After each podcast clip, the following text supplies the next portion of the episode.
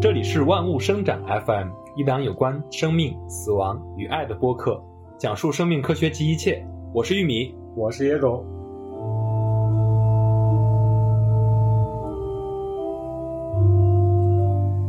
大家不知道有没有听到我们的声音不太一样？我们开播以来第一次线下录制了。之前说了好多次，然后一直也没有找到一个合适的。机会，然后大家在一起来聊这个话题吧。我们录的这一天是清明节假期前，我这个社畜下班之后加了班，坐了大半个北京城的地铁来到了野哥家。现在我在他的小屋里，跟他一起在他的床上 一块儿录制这个音频。然后这一期的这个音频的质量可能会有一些杂音。包括我们的咳嗽呀，然后一些响动呀，可能都会有，然后还在大家多多见谅吧。但是我觉得我们线下录音不是，当然我不，当然我们这个设备比较简陋啊，就是其实就是用手机录的。我们未来可能也会购买一些这个录音的这个设备。那，但是我我想说，就大部分人家那个播客都是。线下录音要比远程录音效果好啊！咱俩怎么给感觉线下录音了感觉效果不好？我觉得我自己觉得，因为我们现在还没听到我们这个录的效果怎么样。我自己觉得，我们线下录音的这个效果会比我们过去远程录音效果会好。当然，可能有些人会说啊，你们以前是远程录音。假如说你发出这种感叹，就说明野哥之前剪的非常好。对 对 对。线上录可能太有时候就特别没有的没有那种氛围，就是大家可能就感觉跟开会一样。对，当然如果有那个野哥的加引号的粉丝，就去留言说，我以前根本没听出来。呃，当然大家还要说一下，就是我们这次还是我和野哥来录，阿尔法他还在干他的论文，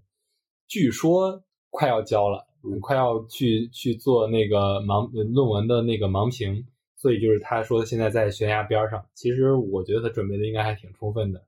呃，我们也为他稍微加个油，应该没问题。今年这个盲评一过，接下来去答辩，就真的是个博士了。现在是还在读博士，是我们预计他下一期应该可以回来。这样的话，喜欢阿尔法的朋友可以期待一下我们下一期的节目。哎，当然那个阿尔法。呃，就是留言区好多好多有 有有在召唤阿尔法的，对。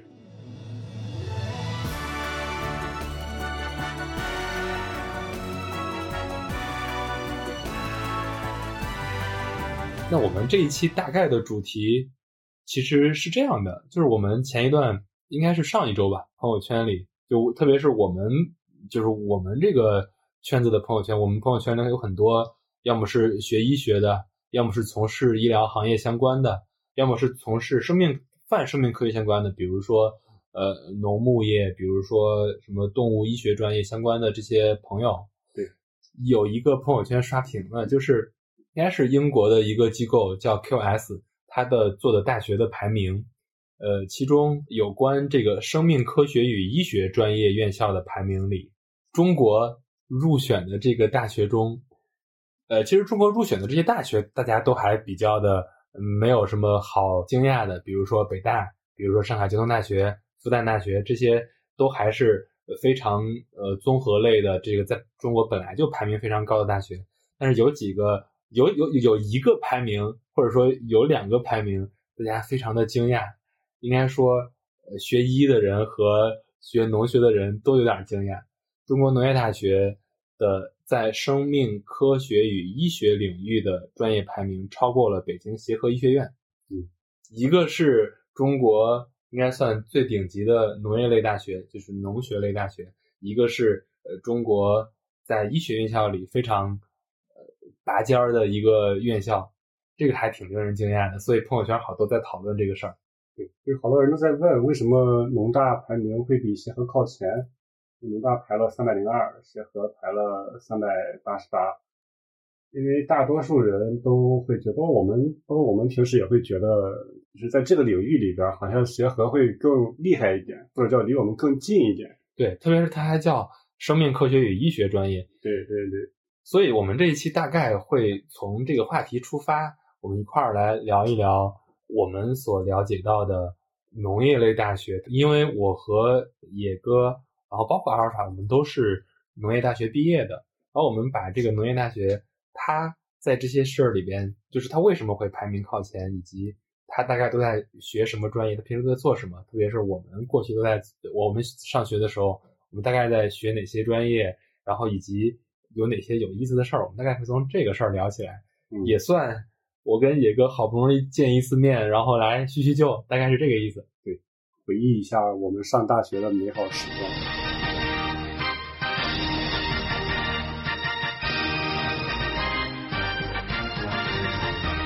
首先，我先跟各位听众说一下，因为我野哥、阿尔法，我们三个是大学同学，对，我们三个都是河南农业大学毕业的，所以第一个问题，野哥为什么？报了河南农业大学，以及为什么报了我们的那个专业动物科学专业？我当年那个高考成绩其实是是有点选择的，不能说选择很多，就是二类的院校，因为河南本身高考本身竞争非常激烈嘛。但是我那个分还行，然后就是能挑好多专业。但是我包括我自己，包括我家里边可能都想着去去读一个河南农大，然后我家里边也是在做这种相当于是动物医药方面的一些。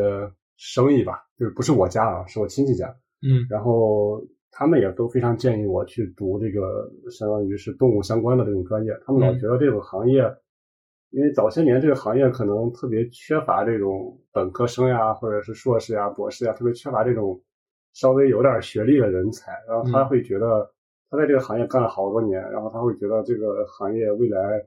非常需要这方面的人才。嗯，然后觉得比较好就业嘛，再加上自己本身也是从农村出来的嘛，对这个东西也没有特别反感。嗯，包括我们说的这些养猪呀、牛呀这些东西，我们也都见过。然后所以后来我就报了这个。嗯，我是我们班唯二的这个报了这个专业，报了这个专业，三十多个人，然后我然后我俩的成绩，那个就那个同学的成绩比我要好。嗯，然后他排第一，我排第二，我们班那个高考成绩。嗯，我是调剂来，因为我我当时虽然学的是理科，但是我报了很多文科的专业，就是相对文科一点的专业，然后最后调到了这个动物科学专业，但是我还挺高兴的。然后我拿到这个录取通知书之后，还没有到这个学校嘛，然后你就不太了解这专业是干嘛的，然后我就跟我当时的高中朋友就说，哎，我我这专业叫动物科学，我估计他是那个拍《动物世界》的，哎，但是真的好像。真的就是你想拍《动物世界》，除了那个摄影师啊，嗯，就这个团队里边一定会有一个，要么是学动物科学的，要么是学动物医学的博士。对对，包括我们后来参加工作之后，就是因为我我和野哥参加工作之后，都还在这个相关专业里做过一段时间。我们在这个专业的一个行业媒体里做的时候，我们当时接触到那个动物福利协会，他们做的做的工作。虽然他们的动物福利协会会分成很多类啊，比如说一些养殖类的动物，以及一些宠物，包括一些野生动物。那那他们那个其实也是学我们这个专业毕业的。现在世界上特别出名的那个野生动物保护协会，嗯，他们每年都招人，然后每年都在招这些学动科的博士或者是动医的博士，要去野外救援嘛。嗯，他们每年都会招好多好几个。他是项目制的，应该是。嗯。其实我们这个专业如果往上分的话，其实是农学范畴，因为因为我们最后获得的这个学位是农学学士学位，对吧？对。就是我们回到刚才我们开头讲的那个，算是新闻或者算是排名，他们为什么要把整个生命科学与医学这两个放在一起？其实包括诺贝尔奖，就是诺贝尔生物学奖，也是诺贝尔生命科学与医学奖。嗯，所以就是他每次获得的这个奖的这个得主，不一定是医学相关的，其实有很多都是在泛生命科学领域有所建树的科学家。所以这儿就回到一个话题，就是其实我还挺想问问野哥，就是你怎么看生命科学与医学之间它放在一起，以及它这个关系，以及或者说它背后有有哪些逻辑？这是我们在想这个话题的时候有一个出发点。也是我们讨论这个话题的一个原因。反正我是觉得，生命科学可能就从概念上来讲，生命科学可能包含着生物学跟跟医学，可能是啊。对对，它可能还包含很多，但它至少包含这两个，至少包含这两个。然后我理解的生命科学可能主要是用来研究这个生物体的结构呀、它的功能呀，包括它一些进化的一些方式方法呀。然后医学可能跟我们，当然也不能说跟我们啊，就就是跟这个动植物的这种健康呀、它的生长状况呀，可能会比较相关。它一个是一个非常基础的一个理论型的这种研究的大厦的一个地基吧，然后另外一个可能是一个展现出来我们能实际能接触到的一个一个嗯一个学科，嗯，然后放在一起的话，可能就会这个链条会比较全。嗯你想，就是这种生命科学的基础理论研究啊，如果它脱离了医学这个应用，它也会特别的虚，没有一个应用的场景。我觉得是这样的一个关系，所以他们就把它放在一起。当然不，我我这个问题也不是说就是就是为什为什么要讲他们放在他们放在一起，其实呃其实很多年前或者说它其实也没有太多的原因，其实我们更多的是其实刚才野哥讲的一个非常重要的一个点，就是我们在想这个理论科学和应用科学之间的关系。嗯，就是如果我我们讲生命科学的话，它是一个非常泛的一个概念，包括我们我们在想我们这档播客的主题的时候，我们说我们关注生命科学及一切，也是这个意思。我们觉得生命科学是一个太泛了，它可能能跟生命相关的都有生命，都都能跟生命科学联系上。嗯然后这就是我们有很多朋友或者很多同学都是他学的是动物科学或者动物医学，或者说动物什么，你像阿尔法学的是动物检疫学，包括还有一些学其他专业的同同学，后面就转到了人的医学相关领域的研究，就比如说阿尔法，它转到了病毒学，当然你比如说病毒学，它不分人或者动物，然后包括还有一些有关药学的，它的理论的逻辑是一样的，所以有很多药企，它既做人的疫苗、药物、各种生物的制品，它同时也做动物的、宠物的，就是相关的这些药品。然后还有像我这样的人，他我们我们从过去的动物相关领域的这些行业，然后就很快就就跨到了人的这个医疗健康的这个行业，所以至少它至少前半部分是一样的。对学的这些基础理论啊，看我们上大学的时候，我们学的一些课程吧，就我们大一可能学解剖呀，然后学这个生理啊、生物化学呀、免疫学呀，对就这些课程，然后学医的好像也在学。我我不知道啊，就是我们我记着我大一的时候印象最深的几门课是动物解剖学，肯定是我印象非常深的。当然，学医的可能就会学人体解剖学，他应该也是从从就解剖一个小白鼠呀，然后哦解剖一个兔子，开这应该。是就那个那门课就叫解剖学对，它就叫动物解剖学。啊、然后完了之后，呃我印象比较深的是，比如说我们学的遗传学，然后我们学的生物学，就整个大的生物学，就相当于那门课那那门课很有意思。那门课呃就是我们有一次讲我们那个人类起源那那一集的时候，我们我们讲到了什么肛门科属种，就是整个这个分类，其实也是我们那门课里学的。嗯，那门课是我最接近拍动物世界的一次，因为因为你能很横亘古今的，然后来聊这些动物它大概的一个进化史，它的一个这个演化的这个过程，然后包括它整个的这个分类，以及我们整个的这个起源的这个过程，那节还挺有意思。那门课应该是我翘的最少的一门课。呃我好像我印象比较深的应该是生物化学，就我第一次知道这个生物化学这门课的时候，我还挺惊讶的，嗯就是为啥这俩东西能放在一起？因为我们上高中的时候，就我上高中的时候啊，就是我生物跟化学都不太好，嗯我其实是数学跟物理比较好，嗯然后我就觉得这门课一定特别难，然后但是真正去学的时候，发现还行，嗯是没有想象的那么枯燥吧，就是也它虽然是一些基础理论啊，但是也没有那么枯燥。比较后悔的是没有读研，就后来没用得上。嗯就是你从本科毕业之后，生化这门课基本上就扔掉了，相当于。对。就生理学可能用的会多一些，就是平常就是我们之前聊的这些，就是聊的有点基础理论的。对，尤其是跟嗯前段时间跟新冠呀、这些相关的，嗯其实这些基础理论是一是一样的。对，我们学校是那种可能比较重视这种经济动物，包括讲课的时候也是，就是讲这些生理学啊、生物化学啊、动物医学啊，都是围绕这些动物，就猪呀、牛呀、嗯羊呀、家禽啊这种，就大家能吃得到的这种动物，它可能主要偏向这一点。然后再加上猪的一些生理的一些反应跟人特别像，所以我们前边在聊这个新冠呀，这这这种东西的时候，那我们是能有一些相对来说可能有一些专业知识能补充一下我们的一些观点，也是因为我们当时学了这个。基础理对基础理论也是，但是我们学的可能是动物的基础理论啊。但你看，它跟人其实其实是差不多的。呃，不，当然我们还学过微生物学，因为新冠说白了是病毒嘛。我们学微生物学的时候，其实病毒啊、细菌啊，这这些，我记得我我们是哪一期聊病毒和细菌的时候，那个阿尔法也纠正过一个说，就是它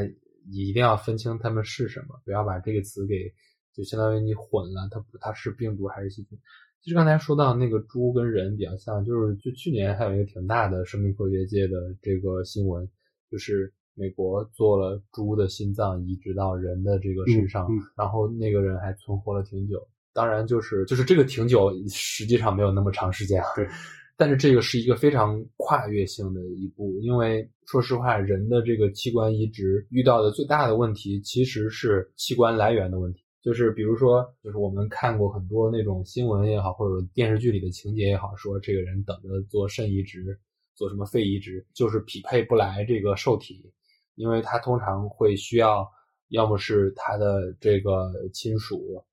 就是就是亲属之间也不是，就是那种叫什么排异性，对，就是他也比如说一个年龄特别大，一个年龄特别小，可能也也不太合适。最方便的好像是兄弟姐妹啊，这类似这样的人才行。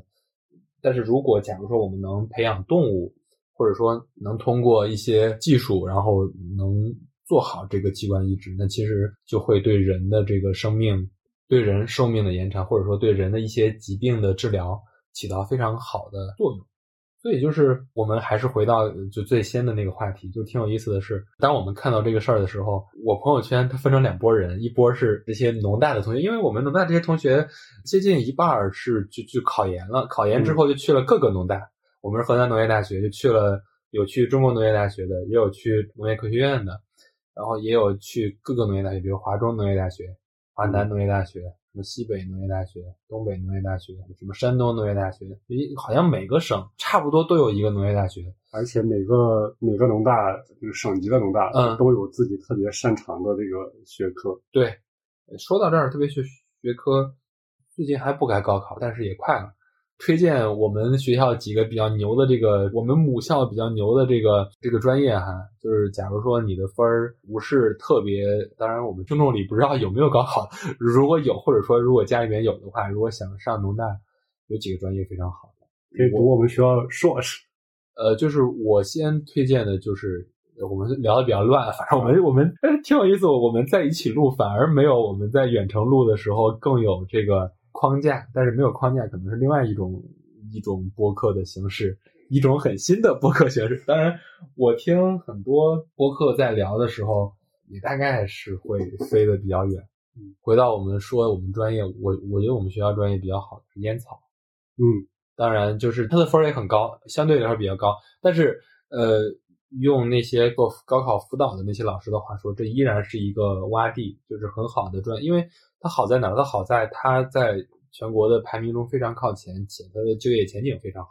你看，这其实跟它的地理位置有很大关系。嗯，就是咱们学校的烟草比较好，然后云南农业大学的烟草也对对对对，因为它产的本来就产这些产这些烟呢。我就在想，是不是江苏农大烟草估计也可以？就是现在因为南京可能比较火，检验公司比较火，嗯，他们应该也可以。但是没有具体好好好像没就是没听说，就他们就是应该跟咱们学校还差一点。对，咱们学校那个烟草，烟草应该是两个专业，一个就叫烟草，一个叫烟工，是吧？对，一好像就是两个不太一样。这个是肯定是好的。另外一个就是农学，因为农学它牵涉到了就是最直接的，比如说小麦，因为河南本来是农业的大省，然后整个。在这个小麦育种啊，整个包括玉米的一些一些一些品种的育种方面，它有很很好的使用场景。使用场景就是它有很多这个专家专利，然后整个这些产品，就比如说我们都知道这个水稻袁隆平教授，那在这个小麦或者说就是在中原这些作物上，这河南农业大学一定是非常强的。我们我们还没毕业那会儿，然后袁隆平教授就在我们学校成立了那个应该是水稻的联合一个研发的实验室，嗯，就在咱们学校，还去咱们学校去大厂讲课了，做了一次演讲。当时应该是是张改平院士刚去农大当校长的第一年还是第二年，就就请了袁教授过去讲。啊，当然我们。呃，因为我们当时还在上学的时候，我们其实叫木一工程学院。现在我们分了，分成了动物医学院和动物科学院，就是这两个学院，这两个学院的专业也也都挺推荐，特别是比如说动物医学院的相关的专业，包括动物科学相关的专业。我们现我们我们现在的这些朋友，这些同这些这这这些同学们出来了之后，有从事相关专业的，就是当然从事相关专业很多都是他继续深造了。嗯啊，当然也有从这个专业他跨出去的，我们不能叫呃就是硬推荐吧，但是就是整个呃相关如如果想了解或者说如果你分儿刚好差不多的话，整个这些是一个非常好的维度来参考你自己的整个这个往后的这个发展。我们说的宽泛一点，它都算泛生命科学的这个整个范畴，这也是。呃，我们好像一直没回答那个问题，就是我为什么我们说这个生命科学，这个泛生命科学专业这个基础领域里，这个农大可能会比我们传统意义上的这种医学院校它的排名靠前。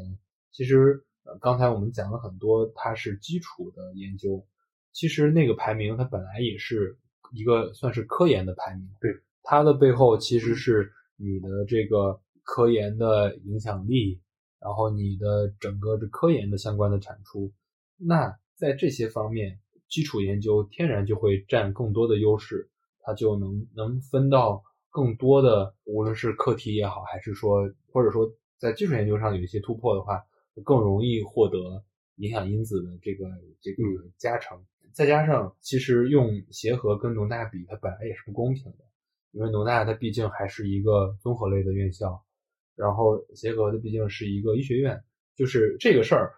我们拿这个事儿来讲，其实是有点噱头。我们更想的是分享我们在学校的一些经历，或者说一些过去的一些事儿，然后让各位我们收听我们的听众，包括就是关注我们这个号，他可能无论是你们是从人类起源那一期 关注我们，还是说从呃生命科学及一切我们这个例例题这个事儿关注我们。还是说是我们的朋友，还是说你是你就是在生命科学领域，还是就在医疗健康领域，或者说你就在呃泛的生命科，包括农农业，包括相当领域的这这些人士，或者说你就是一个对这些事儿稍微感兴趣的一些听众，可以大概了解一下我们的这些过去的这种经历也好，或者说我们大概学了什么，以及中间可能有那些有趣的事儿。其实主要还是就是想聊一下。农大不是说只能种地啊、养猪呀，就是农大除了这些，还有许多非常基础的学科，可能在这个农业这个口子或者是医学这个口子，可能你接触不到这些。嗯，比如说他们学微生物的，然后他们学这些病理的、学药理的这些，这些他就没有走到台前。嗯，可能好多人对所有农业类的大学都会有一个固有的这种偏见，就觉得他是在学。怎么种小麦呀？然后怎么把猪养好呀？很多时候就是在，尤其是在一些高考之后选报志愿的时候，很多人其实是抵触报这种农业类的院校的。嗯，但是其实就是自私点说啊，就如果你是一个想未来想从事医学啊，其实农大会是一个比较好的捷径，因为它比一般情况下。它都比同同级别的医学类院校这个录取分要低很多。对，而且还有一个各个省的农业类院校的食堂的这个饭一般都是当地最便宜的。呃，对，呃，我还我还以为你说好吃的，结果你说便宜，可能是吧。就是我上大学的一个感受是，我我们这些同学们好多条件都不是很好，都都可能是。呃，就是农村出身的，然后或者家里边就是从事相关的这种工作，然后他就想让子女也或者或者说或者说觉得就是你从事这个，然后你就会觉得这些事儿更有也有前景吧，就让自己自己来报这个。但是这个不是当下不不是一个问题。我记得我们毕业之后两三年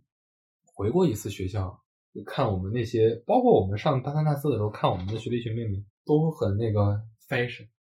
现在不一样，就是咱们那个年代，可能大多数人都那样。现在这个可能从高中就已经很 fashion 了，真的。对，我们那时候就感觉，就是我就因因为我说这个，其实是其实潜台词是我们上大学的时候，同学们都还挺土的。对，就从大一到大四，尤其是这个女生变化很大的。现在可能上大一时候就已经能能到我们当年大四那种感觉了。说这个有点危险，就就是我我我我知道的是，我们有同学听我们这个播客，你说人家土，我操！我没说啊，这句话是你说的。嗯，你就是这意思。我印象特别深的是，我们上大一的时候上那个解剖课，我们就是应该是从小到大开始来做这相关的实验。第一节课是。小鼠吗？还是大一的时候杀了只鸡？哦，对对对，对对对对对，第一节课是是一只，就解剖一只鸡。但是解剖鸡这个事儿啊，就跟我们那个，就是我们最终那个现场跟过年杀鸡区别不大。为什么呢？因为解剖它要你要观察它的这些器官，然后整个这个过程，你需要先给它放血，嗯，对吧？然后。放血就是相当于你把它血放干净，就是就是它还在活的时候，把它血放干净，它整个器官能观察到它整个这个器器官的这个情况。我现在有点想不起来了，应该也是放血、拔毛、拔好像不拔，拔吧，我也忘了。但是你说这个事情哈，就是我印象比较深的是羊。呃，对，羊的那一次，基因还是一个比较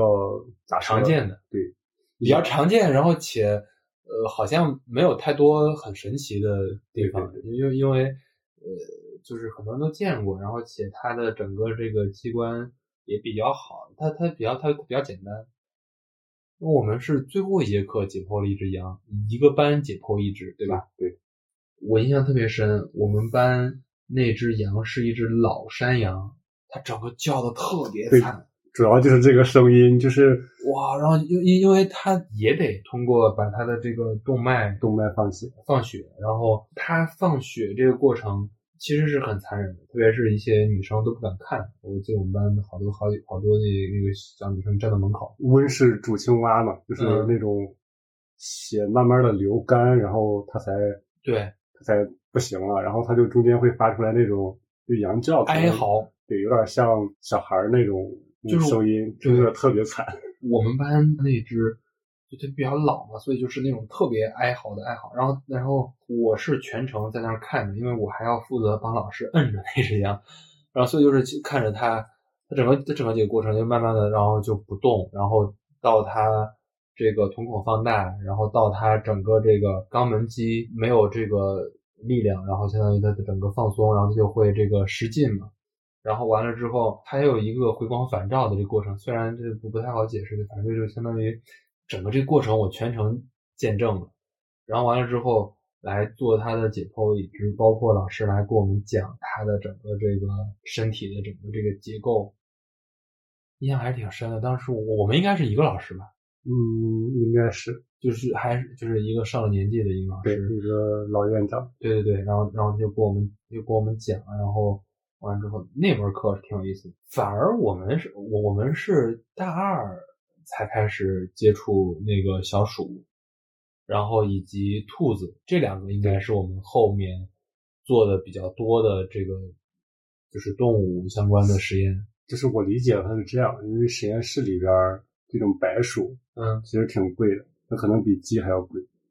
它不光是贵，我觉得应该是，呃，我想起来为啥了。因为我们当时那个院区不养这个，就是没有资质养这个小鼠。对，我们当时那个小鼠是从正大买的，对吧？嗯，如果我没有记错的话，当然，当然就是如果有我们的这个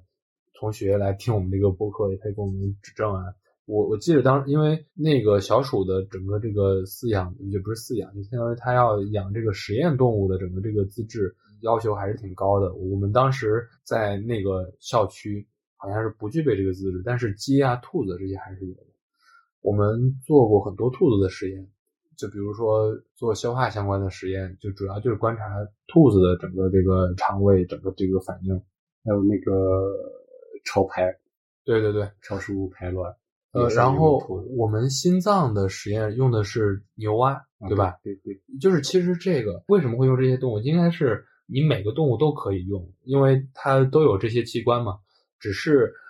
就是像刚才讲到的，像兔子那个来观察它整个这个这个消化道相关的，它应该是最容易，因为你做完这个兔子的耳源静脉注射，它麻醉之后。来做它整个这个，就是就相当于把它这个肚子给解剖开，然后观察它整个这个肠道，非常好观察。嗯，然后那个心脏就用那个，因因为它要观察，呃，我们当时的实验应该是电刺激，然后他心脏的什么，还是说他的这个肌肉，有有点记不起来了哈。那但是整个好像是看那个血的流向，肯定不是流向，那肯定是就是可能是，比如说。他的整个这个心率啊，嗯，这些时间太久远，对，当时应该是一个心电图相关的实验，我我记得。这就是我有个朋友是郑大医学院，嗯，我跟他在交流这些事儿的时候，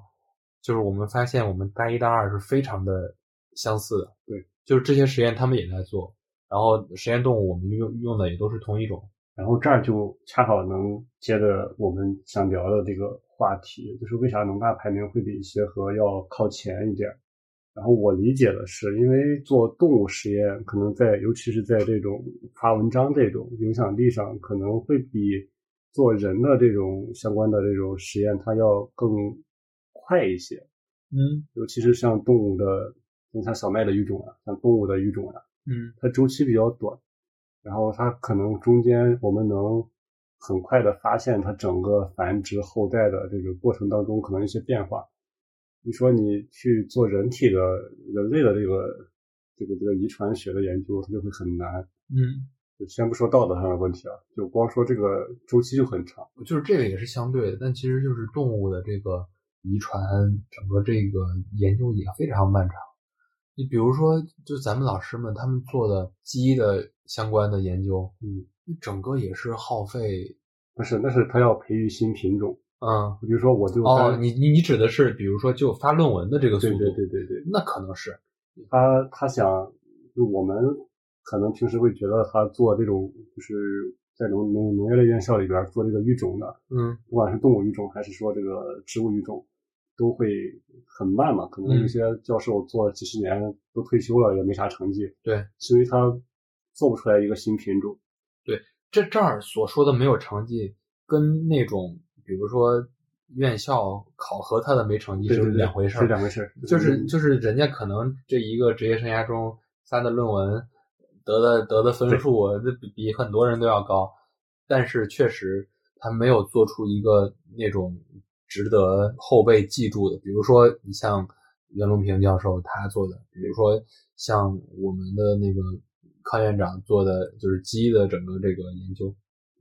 说起这，我那个毕业论文写的还是跟鸡相关的，我们叫翻译过来大概是鸡的一段 RNA 序列对产蛋的影响。当然，这个论文就是就是像这种研究。它其实应该是博士相关才做的，因为它它已经非常细，到鸡的一段 RNA 的序列叫 NovaGet N N 五多少多少。我的毕业论文这个名字，呃，我在中间的工作就是本科生能做的工作，我在中间其实做的是生物统计相关的工作，相当于我做的是数据统计分析，就相当于我是协助我的那个一个博士师兄，然后他来做，相当于然后完了之后，我通过这中间的数据分析，然后来完成了我的那个毕业论文。然后说起来这个毕业论文了，我当年那个毕业论文做的好像是一个饲料的某一个类型的添加剂对这个猪的生长的一个影响。结果这个实验做完之后，我就通过那个数据分析嘛，没有影响，毫无相关。当时我都懵了。然后我们老师说没关系，就是没有影响也是一个结果，这个也可以过。哎，但是那你这个偏动物营养学对。就是你像我那个就是动物遗传学，对，哎，动物营养学也是，就是是含在动物科动物科学里边的。那我们当时应该还有一个专业，就是饲饲料与饲草，它是含在动物营养里边的。哦，相当于就是就是它是更细分的一个专业。因为农大可能动物营养，就是我们上学那会儿，动物营养很多高校还没有，嗯都叫饲料与饲草。因为原先可能就觉得营养嘛，就主要就是饲料，嗯对繁殖动物来说就是草嘛，嗯就主要是这两科。是后来才慢慢的变成了动物营养，嗯就它可能考虑到众多的因素，就比如说它的生长环境呀，来专门就是形容它除了吃之外的一些有因素对它有一些影响。嗯就是我现在在在这个地方，几个中国农业大学的老师嘛，他们就核心是在做这个，动物营养。对，然后他们核心是在做这个整个生态，然后对这个相应外部环境，嗯对这个家禽或者是这个猪猪的一个生长的一个影响。外部环境它不是那个营养本本身，比如说这个就比如说喝他喝的水啊，然后哦他呼吸的空气啊，哦明白就。这些，它可能对它有一个影响，它会给它一个系数，就到最后能算出来。那整个这个它最后决定的，或者说它最后影响的是，比如说这些畜牧的场的环境，还是说就比如说它它最终会作用于哪些东西？它其实就是告诉你，就是在什么样的环境下，这个猪可能对这个营养的转化会更高一些。是啊，那比如说我们都知道，比如说一个养猪场的通风很重要，对，比如它最终可能会去对那些事儿有一些参考意义。对对对对对，啊就是氨气含量呀、二氧化碳的含量呀。包括它的那那那它到时候算科研转化的话，它可能会跟那种叫什么呀？呃，就是设备类公司。呃，不，当然我说的不不是说他这个就要往那儿转化，我我意思就是他这些研究成果如果想转化，或者如果对行业有参考意义的话，可能是对那些事儿。差不多，他其实他们核心是在做一个就是新品种的研究嘛，嗯然后它需要各种各样的校正数据，就是说怎么判断一个品种它是一个新品种，嗯它需要很多数据来支撑这个研究。哦哦然后你比如说我这个品种它饲料转化率特别高，嗯但是这个饲料转化率不是说简单的我吃了多少斤就同样的饲料，嗯做对比实验的话，同样的饲料我吃了多少饲料，然后长了多少斤，我可能比原先那个品种高了很多。嗯，它不单单是这一个因素，明白它会加进去很多这种系数系数，然后去算出来一个结果，然后去做对比。哦，那你说，呃那你说的这个比我比我想象的要更基础，更那个那个它泛一其实是应用不到，就就是是真的产业中，对产业中用不到的，因为你产业里边不可能抠的这么细。对，因为你这个其实是一个数据模型，它其实就像你说的，评估的是一个新品种。那新品种这个事儿，我们聊的这一趴好像有点专业哈，就是就是它这个专业好像跟大众还不太一样。就我们说一个比较好理解的事儿，因为我们在聊生命起源那一期的时候，有很多朋友在留言在反馈，对这事儿非常感兴趣。其实就是你由小及大嘛，就是一个动物。我们为什么说它有一个新的品种？就比如说，我们知道达尔文发现这个物种起源的时候，是他在去一个小岛，他发现了一种鸟，它可能会因为自然环境的不同，它长出不一样的喙。嗯，就是它有尖的、有弯的、有长的、有短的，这种。那这个在生物学上有个名字叫性状嘛？那其实，在经济动物这种里面，它的某一个性状的应该不叫优劣，它应该叫不同，就会对它的经济性产生很大的影响。嗯就比如说，唉我们在这儿辟几个谣，就比如说鸡，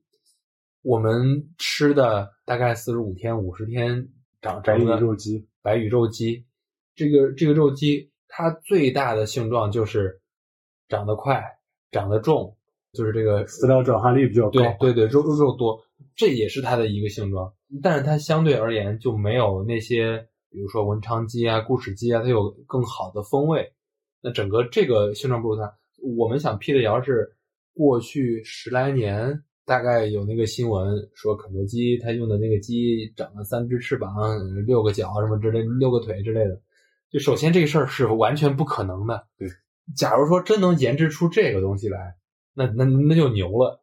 所以就是都不用卖肯德基了，估计直接都得诺奖。这对是一个对，就是当时那个 P 图没那么发达，就网上那个就是那种论坛里有有一个那种 P 图，然后真的有人信。嗯，就是我们那个家长们看到那种图，或者说甚至都不是家长的那一辈儿，就跟我们同辈儿的人，真的有人信说那个鸡就是什么激素鸡。后来这个事儿，因为我咱们到大三的教这个专业的那个老师，因为他们做很多这方面的研究，然后特别就是做白羽鸡的这种养殖场，他们就就哎，就真的得辟谣好多遍这个事儿。就这个事儿，首先它在遗传上是不可能的，第二是。这个东西，它的果是长了三三对翅膀，三对脚。它的因其实是因为说它用激素用的多。另外就是激素这个事儿，在这个养殖过程中也不能多用。那它要成本啊，它为什么能那么便宜？就是那么重，那么便宜？就是人的点在于，就是它为啥能养的那么快，然后那么便宜，还那么肥大？也不是肥大，那么肥壮吧？就是整个整个整个腿又饱满的。它其实就是因为人家这个品种好。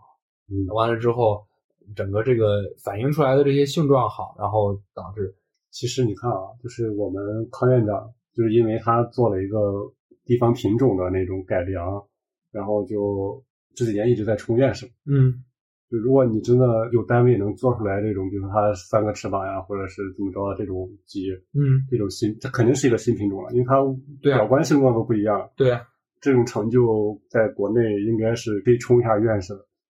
都不是院士，那要他都要冲黑暗诺奖，哇塞，这种还是比较难的。嗯，所以就是，然后包括还有很多事儿，因为白羽鸡它本来也它本来也是一个就是引进品种嘛。呃，为什么我们说我们很多领域在基础科学方面离美国啊，包括离很多发发达国家差距很大？其实就是这个，因为人家就是能出来好的品种，就比如说在猪上面。我们经常吃的那些品种也都是美国的，嗯，但是这点我得稍微展开说一下。我们现在吃的鸡肉啊，大多数就是白羽鸡嘛，就是来自于美国。它一个非常大的特点就是它骨头都是白的，嗯，皮都是白的。然后其实本土的鸡很难见到，就现在基本上没有了，就是因为大家都养白白羽鸡嘛。你包括这两年对猪的一个品地方品种猪的保护，其实也是出于这个目的。其实早些年。七八十年代的时候，中国有好多不同地方有不同的这种地方品种鸡，它都有一个共同的特点，它的爪子是黑的。嗯，然后你看现在很少，就现在偶然间发现，然后某一个地方有一个呃有一个新的这个鸡的，就是外貌吧，就看着像新的，他们去做品种鉴定，发现它已经是杂交过了。嗯，在猪上也是，像猪这种经济动物啊，主要其实就是长得快嘛。嗯。长得快，然后身体健康，少得病这种特征嘛，包括体脂率低，对，然后收入率比较高，嗯，就这种特征是它的主要的一个选择的一个方向，嗯，但是他们在做这个研究时候发现，其实国外这些现在比较出名的这几个品种吧，它其实早年间可能也跟中国这些本土的土猪杂交过，嗯。土猪有一个非常大的特点，就是它背膘特别厚，就是它的皮跟瘦肉中间那一层肥肉特别厚。嗯，这个东西好吃，主要是因为之前大家都从事这种体力劳动多，还要吃油嘛，吃油香，然后还能增加体力。现在其实人很少有人吃这个这么肥的肉。就以前听相声不是说这个小里脊嘛？嗯，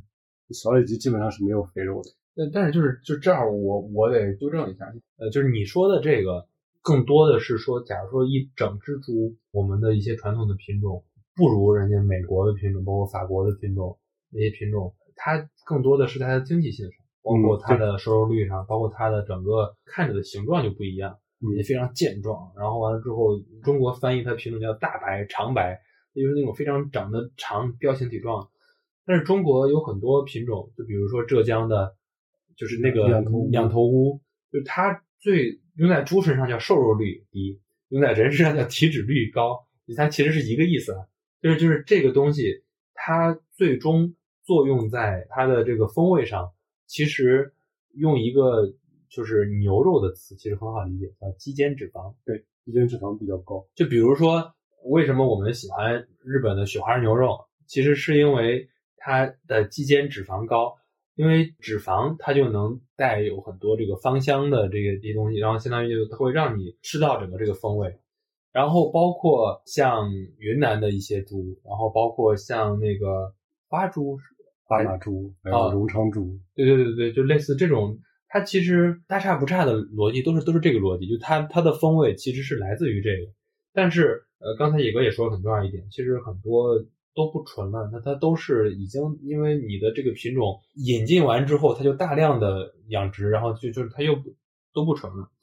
就是现在我们能说出来的这几个品种，我们在市面上几乎是买不到的。就是前两年不是那个非洲猪瘟比较厉害嘛，然后你像金华猪基本上都已经快没有了。现在好像只有一个厂还在养的，可能就几百头了。它需要大量的，就说难听点，一个猪现在保护的比比人都好，它不可能去让它做成食品去卖了。但是我们还能买到很多，它其实就是不是纯种的，相当于是、呃是有杂交过的。就我我就记得，你像那个我们当时还在媒体的时候就讲这个，说两两头乌，对它有一个很很好的性状，它能生三十多个小猪崽。我忘了是不是这个品种啊？就是它的这个性状和美国的大白、长白，包括像法国的这个类类似这种品种杂交完之后，它们相当于也会增加它的整个这些性状。当然，这个这个有点有点太太太细分了，我们就不往下细说这这个事儿。我们说到这儿，其实是想说，我们现在还有很多我们的这些同道，他们在从事呃地方品种的保护。地方品种保护放在大的语境里，它不仅仅是保护一个品种它的经济性，嗯，它其实是甚至能到生物多样性。现在不是有也有这个基因库了吧？通过它的整个这些性状的表现，然后以及它是就像我刚才讲到我本科论文，它是哪一段基因表达了整个这个性性性状，类似这种研究，对于很多未来的一些技术研究，包括一些应用的研究都很有意义。而且它也是一个国家的这种战略资源。对，是的，就是因为这个商品化的这种品种，它在繁殖了几代之后，它整个生物性能会下降很多，嗯所以国家需要保护一下我们地方的这些家禽呐、家畜的这些资源。其实我想说这个，主要是还是接着刚才那个聊，就是很多同学在选专业的时候，其实是可以选这个方向的，因为搞这个品种选育本身就是一个非常漫长的事儿，然后国家又特别重视这个事情。所以我觉得这未来在这个领域里边会有一个非常大的这个资源投入。说实话，这个话我不敢说，因为我们非常认同泛生命科学的这个专业，绝对是就是它是一直的朝阳行业，然后且跟人这个息息相关，然后且它往后去几乎所有人类来息息相关。但是这个事儿，我们上大学的时候都已经被说了快十年了。呃，我还记得我们当时应该是二零一零年前后，或者说二零比二零一零年更早的时候，就是国家很鼓励生物工程相关的整个这个专业，然后相关的这个领域。但是其实你往后看，很多人到最后就说很白，就比如在就业上，就可能就没有那么想象想象中的那么光鲜或者那么好。对，但是如果你是热爱这个领域的话，你看我们很多朋友，他们真的都都博士，然后后面就有些还在继续做研究，有些回到高校里做研究，就包括教学和研究，有的就是继续去医院去继续来做相关的科研工作。就是你得去热爱，然后完了之后，你对这个事儿有兴趣，对探索生命有兴趣的，可能才会才才会对你更好。对，因为它本身不是一个见效特别快的东西，嗯就包括我们学生，他们学生物工程那些，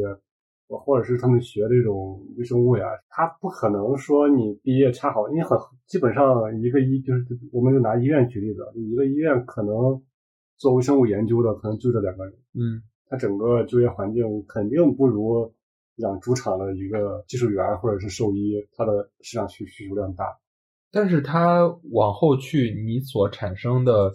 价值感也好，或者说你你整个探索感，当然是前者更更强。其实我们这档播客，我们也希望它能作为一个小小的一个媒介渠道，来推广生命科学相关的这个专业。我们为什么还在从事这个专业，或者说我们还对这个专业有兴趣，对这个领域想深究？其实它有很重要的一点，它能带领人类来探索自己从哪儿来，要到哪儿去，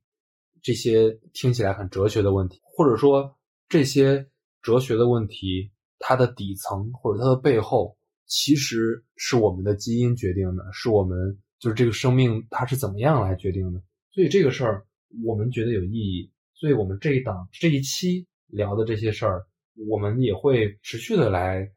来讨论这些事儿。就是你我们其实很泛泛的聊了聊我们大学时候的一些专业，然后我们过去的一些事儿，包括未来我们可能还会约上我们的一些朋友，比如说有些像阿尔法一样，他跨了领域，他从动物到了人畜共患的这些疾病领域，他他从农业类大学到了医学类院校，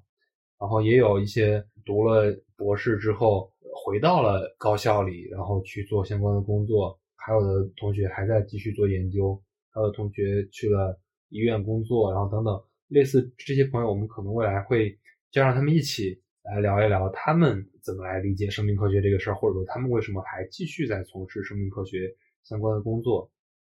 这些事儿对于我们每一个普通人，它的意义可能不在于学校的选择、专业的选择、工作的选择，而是能帮助我们更好的理解我们整个这个生命。我觉得，尤其是我们学院就是学动物相关的学科，它对整个生命科学这个大的范畴领域里边的贡献，其实真的不亚于这些做这个应用科学应用科学或者是医学的这个这个领域。嗯而且我们也想通过我们这档栏目吧，然后就告诉大家，其实就农业类大学的未来的选择也会很多，就它不是一个越走越窄的一个通道，而是它也会慢慢的变得特别宽泛。但是可能和很多专业都一样，就是做这种基础研究呀，有一个特别大的弊端，就是你很难走到像刚才说的一些就业问题啊，有时候的确会面临这些问题，就是在一个特别细分的领域里边，比如说生物工程这个专业，如果你做不到这个，就是在整个圈子里边你做不到前边就头部，你的确很难，你就业也很难。然后反正这也是一个矛盾，嗯，就它不像，比如说我是个医生，其实一样，一样。嗯你看，我现在在医疗健康行业跟医生接触很多，就是医生他甚至比我们，假如说我们动物相关的这个专业面临的整个这个挑战和竞争会更大。你比如到手术这个事儿，它已经是到后面的，它已经是术的精进，已经是技术的精进。那这儿它就是有很强的这种对比，就是一个做过一百台手术的跟一个做过十台手术的这个医生，他肯定是不一样的。所以就是他们面临的这种竞争也很大。嗯，我们的那些专业里的那些人，可能门槛低，或者说就跟那郭德纲老说的那个，你跨进去门之后，你才真正的对开始要来爬这座山了。反正我这几年工作之后的一个感触，就是做生命科学这个研究吧，至少得读到硕士或者是博士。嗯，就是本科学到的东西，可能只是一些非常基础，甚至是十年前的一些理论。真正为这个学科做贡献的，真的是这些博士跟那些可能已经成名许久的那些教授。嗯他们是在做这些基础理论的这些创新。嗯也正是因为他们这些创新，才能应用到就未来啊，可能会应用到整个医学上，可能才会跟人产生这种直接的关系。没错。这两年比较火的，像饶毅呀，然后施一公呀，包括去年那个刚回国的严宁教授刚回国的严宁教授呀，他们都是在把这些生命科学领域这些某一个点的基础理论又做了创新。嗯它对未来的一个影响，可能跨度会很长时间才会应用到人的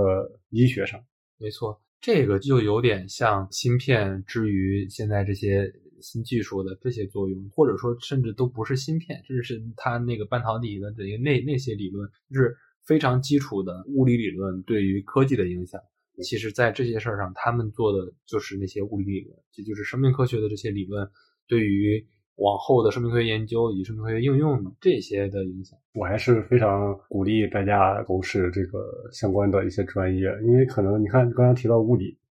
是物理学一直到现在应用的还是当年爱因斯坦啊、牛顿啊他们那一代人的一些理论基础，然后再做应用。然后就是生命科学领域的这个基础理论，这几年其实发展挺快的。当然，它肯定需要越来越多的人去关注它，然后去从事它，只有这样，它才能走得更快。可能未来某一天也会走到一个顶点吧。但至少在这些过程当中，它是能帮助我们解决一些我们比较常见的一些疾病吧。没错，那我们这期大概先聊这么多。其实这一期稍微有点泛泛的在在聊整个这个事儿，我们中间有一些我们的观点，然后也有一些我们过去的经历，也有一些加引号的这个呼吁。我们希望能通过这样一期节目，让更多的人能更关注生命科学这个领域，以及。整个泛生命科学相关的整个的专业院校，然后以及可能从事的这个行业，这是可能是我们想来讲的一些微薄之力。可能中间稍微有一点点枯燥啊。我我我们未来整个这个方向，像类似这种方向的内容，我们肯定会做。我们希望它不仅仅是讲给专业的人来听，或者就是行业的人来听，嗯，那其实也是我想讲给更多的人来听，有一个了解。就像比如说，我们对一些新的泛社会学的研究、历史研究感兴趣一样，我们也希望更多的人对生命科学这个领域有兴趣。这是我们一点点私心。当然，我们还会关注很多更有意思的事儿，比如说我们过去埋的一些坑，一些能提供很多信息增量的一些选题，我们还是会继续来做。我们今年上一期之后，我们也做了一个小的计划，可能未来会慢慢的把我们之前挖的一些坑给填上。好呀，那今天就到这儿。